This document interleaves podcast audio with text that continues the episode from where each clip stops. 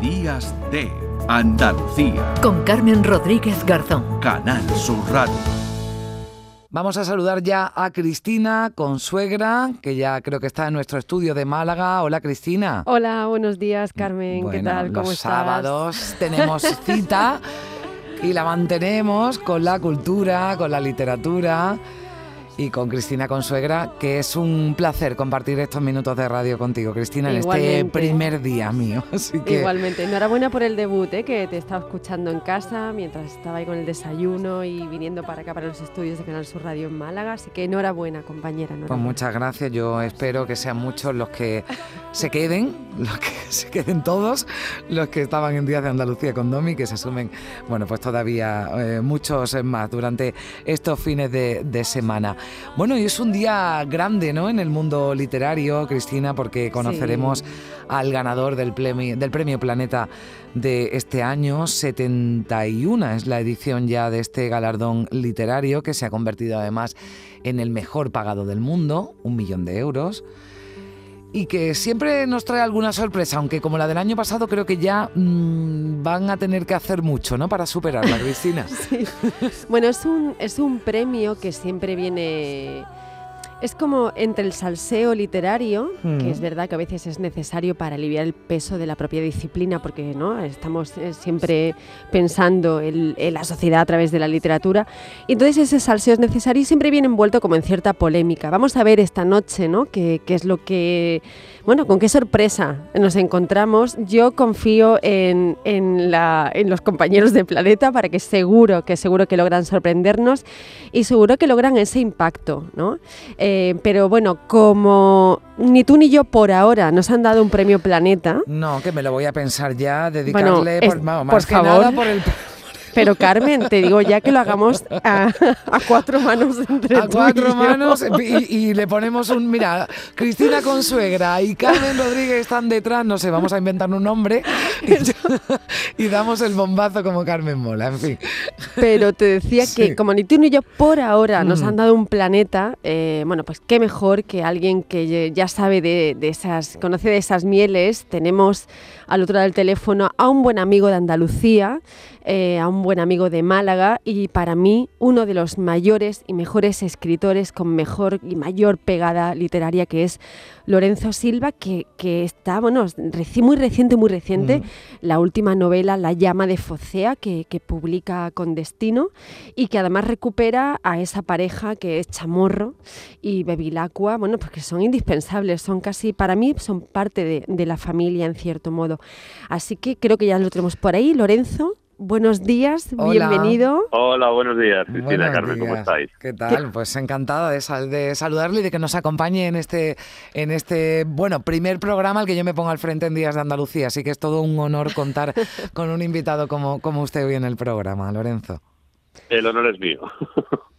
Bueno, es lo más, ¿no? Ganar el planeta. Decíamos que como ni Cristina ni yo sabíamos lo que era, yo le pregunto a usted, Lorenzo, ese eh, momento eh, hace eh, 10 años, ¿no? Que fue cuando, cuando le, le dieron, cuando le otorgaron ese premio Planeta. Bueno, la verdad es que para quienes nos dedicamos a la literatura, a la escritura, además casi en mi caso desde la infancia, ¿no? Eh, eh, para quienes la literatura ha sido nuestra vida, lo más, lo más es, eh, no sé, eh, una cosa que me ha pasado a mí la semana pasada, ¿no? Que es que te venga una madre y te diga que su hija de 16 años empezó a leer libros tuyos al comienzo del verano y se ha leído 15. Eso es lo más, eso es lo más, eso es realmente lo más importante, ¿no? Eh, quizá en la segunda línea pues están cosas como el planeta, ¿no? Que es verdad que tiene un impacto en tu vida eh, muy importante, primero porque, bueno, mm, todos, todos los que escribimos tenemos eh, cantidad enorme de dudas, ¿no? Respecto de nuestra propia valía, respecto de si lo que hacemos merece la pena, respecto de si va a llegar a alguien, ¿no? Respecto de si, bueno, merece el esfuerzo, un reconocimiento como este, en cierto modo, no es que te las elimine, pero te ayuda por lo menos a gestionarlas un poco mejor, ¿no? Y por otra parte, hay que admitirlo, porque es así, en un eh, mercado editorial como el español, la visibilidad de los libros, que bueno, no es tanta como en otros lugares, ¿no? La, la, la literatura, la cultura no ocupa ese lugar preeminente que tienen otras sociedades. es muy eh, dependiente de este tipo de fenómenos, ¿no? Un aumento de la visibilidad de mi trabajo descomunal a raíz de la, la recepción del premio, ¿no? Y bueno, pues también ha contribuido a que eso que es lo importante, ¿no? Que es que alguien se encuentre con un libro tuyo y decida quedarse a vivir en él e incluso vivir en 10 o 12 más, eh, pues sea más probable, ¿no? Porque tu nombre es más conocido, tu obra también y se propicia ese encuentro con el lector.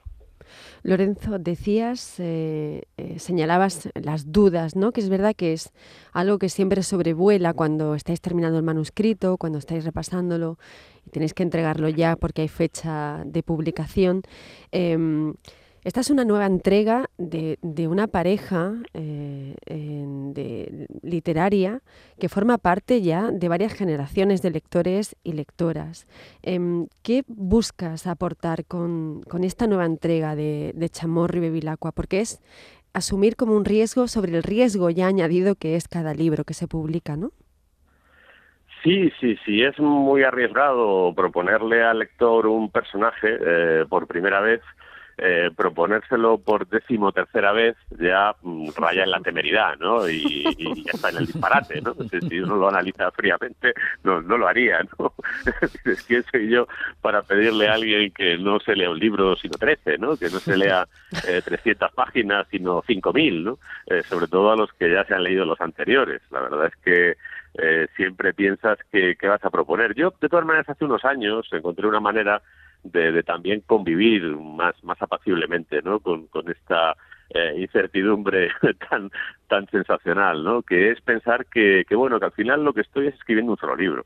Estoy escribiendo un solo libro que no sé al final cuántas eh, páginas tendrá, eh, que no sé cuántos lugares tocará, pero que en cierto modo es la historia de unos personajes literarios, de unos seres de ficción, que tratan de comportarse y de asemejarse lo más posible eh, a los seres humanos. ¿no? Eh, y, la verdad, lo que yo le propongo al lector es que acompañe a, estas dos personas, ¿no? porque básicamente son dos los personajes centrales, ¿no? Chamorro y Bevilacqua, en su camino por la vida, que es eh, un camino profesional, sí, se dedican a investigar homicidios, que es una actividad un tanto peculiar y además exigente y dura en muchos sentidos, pero sobre todo son un hombre y una mujer que viven en este tiempo y en este lugar y tratan de salir adelante con el mayor decoro posible. Y yo creo que eso es lo que al final ha servido para conectar con, con gente muy diversa, de muy diversa extracción, origen e ideología, e incluso que es algo que me hace muchísima ilusión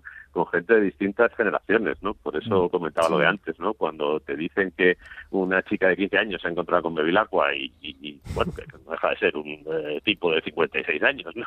En este momento ya, y, conecta con lo que piensa y con lo que dice, pues dices, oye, este, es el, este realmente es el milagro de la literatura, ¿no? Es a lo mejor lo más cerca que voy a estar de conseguirlo. Bueno, es que las historias ¿no? de, de, Lorenzo Silva, bueno, las historias de, de, de Bevilacqua y de Chamorro enganchan, ¿no? E, e, es, es una novela que, que, engancha. Llevas ya 13, en esta se desarrolla en el, en el camino de, Santiago, una peregrina independentista, es decir, em, eh, ¿cómo, ¿cómo, diseñas, cómo, eh, bueno, cómo perfilas esas ideas que llevas al próximo libro, los escenarios?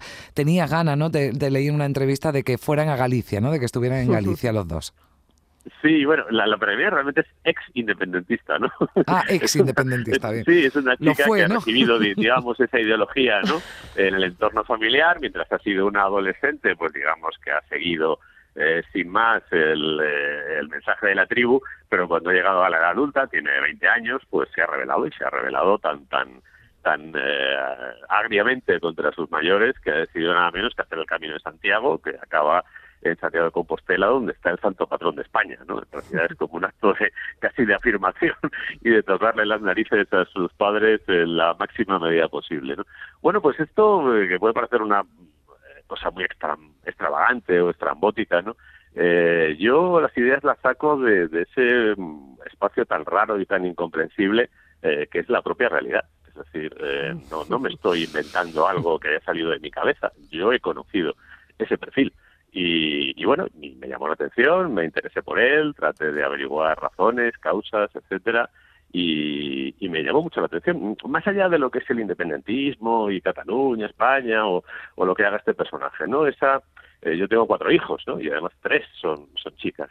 Eh, esa rebeldía, ¿no? Esa, esa, mm, ese impulso que puede en un momento eh, determinado sentir una persona joven, una mujer joven en este caso, de revolverse, de revolverse con determinación frente a lo que en el aroma, en el ambiente que le circunda es dominante, ¿no? Eso me, me interesó mucho, me pareció una idea muy muy sugerente, ¿no? Y a partir de ahí construí el personaje de la víctima y a partir de ahí construí la ficción. Luego yo creo que es bueno que una historia suceda en un lugar interesante, sugerente, que, que tenga vocaciones, ¿no? Y el Camino de Santiago, y en particular ese tramo en el que sucede todo, que es el primer tramo gallego en la provincia de Lugo, entre el Cebreiro y Sarria, pues es un espacio especialmente evocador y especialmente sugerente.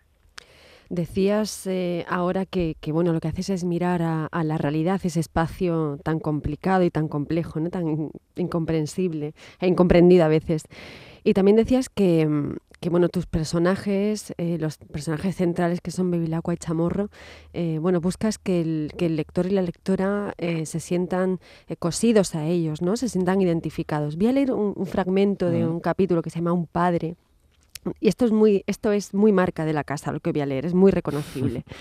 Dice, no se puede odiar, así lo veía yo al menos, a alguien por lo que cree y quiere, salvo que se trate de creencias y deseos espurios, y nadie está nunca tan metido en el alma de otro como para poder certificar tal cosa. Por lo que se refiere a lo que hacía y lo que hacían o habían hecho algunos de sus correligionarios, tampoco me inspiraba ningún resentimiento. Hacía muchos años que había aceptado que el delito, incluso el más abominable, no recibe mejor respuesta que la ley aplicada con arreglo a la razón, sin excesos emotivos ni vindicativos, que nunca reforzaban su legitimidad y que quienes establecían hasta donde alcanzaba esa respuesta eran otros, a los que a mí solo me incumbía entregarles las mejores pruebas posibles, obtenidas de la mejor, de la forma menos indecente. El odio se ha ido deslizando, Lorenzo, poco a poco en casi todos los libros eh, que has ido escribiendo. Es por la necesidad de entender eh, esta cultura del odio en la, que, en la que cada vez estamos más inmersos. Y sobre todo por la necesidad de ofrecer o de ofrecerme a mí mismo, ¿no? Y a lo mejor a quien me lea una alternativa, ¿no? Y la única alternativa lleva mucho tiempo inventada. Eh, la inventaron nuestros antepasados más lejanos, que son los griegos y los romanos, y fueron al final los romanos los que le dieron forma. ¿no? La única manera es la ley, es eh, la reglamentación de la sociedad con arreglo a la razón y con arreglo a criterios de justicia, y con arreglo a criterios de equidad y con arreglo a, criterios de reconocimiento de la humanidad eh, y de la dignidad de los seres humanos. ¿no? Bueno, hay quien piensa que, que hay atajos, ¿no? Eh, y esos atajos son los que dicta el odio. Pero la historia nos enseña sobradísimamente que la toma de esos atajos no conduce casi nunca a una mejora, no conduce nunca a una mejora y conduce precisamente al envejecimiento general de todo. Bueno, pues eh, Lorenzo Silva, eh, insisto, un placer, todo un premio Planeta hoy en este primer día de Andalucía que hemos comenzado a las 8 de la mañana. Cristina Consuegra, también un placer contar contigo y nos escuchamos y nos hablamos en próximos sábados. Un beso fuerte, un abrazo a los dos. Días de Andalucía. Con Carmen Rodríguez Garzón. Canal Sur Radio.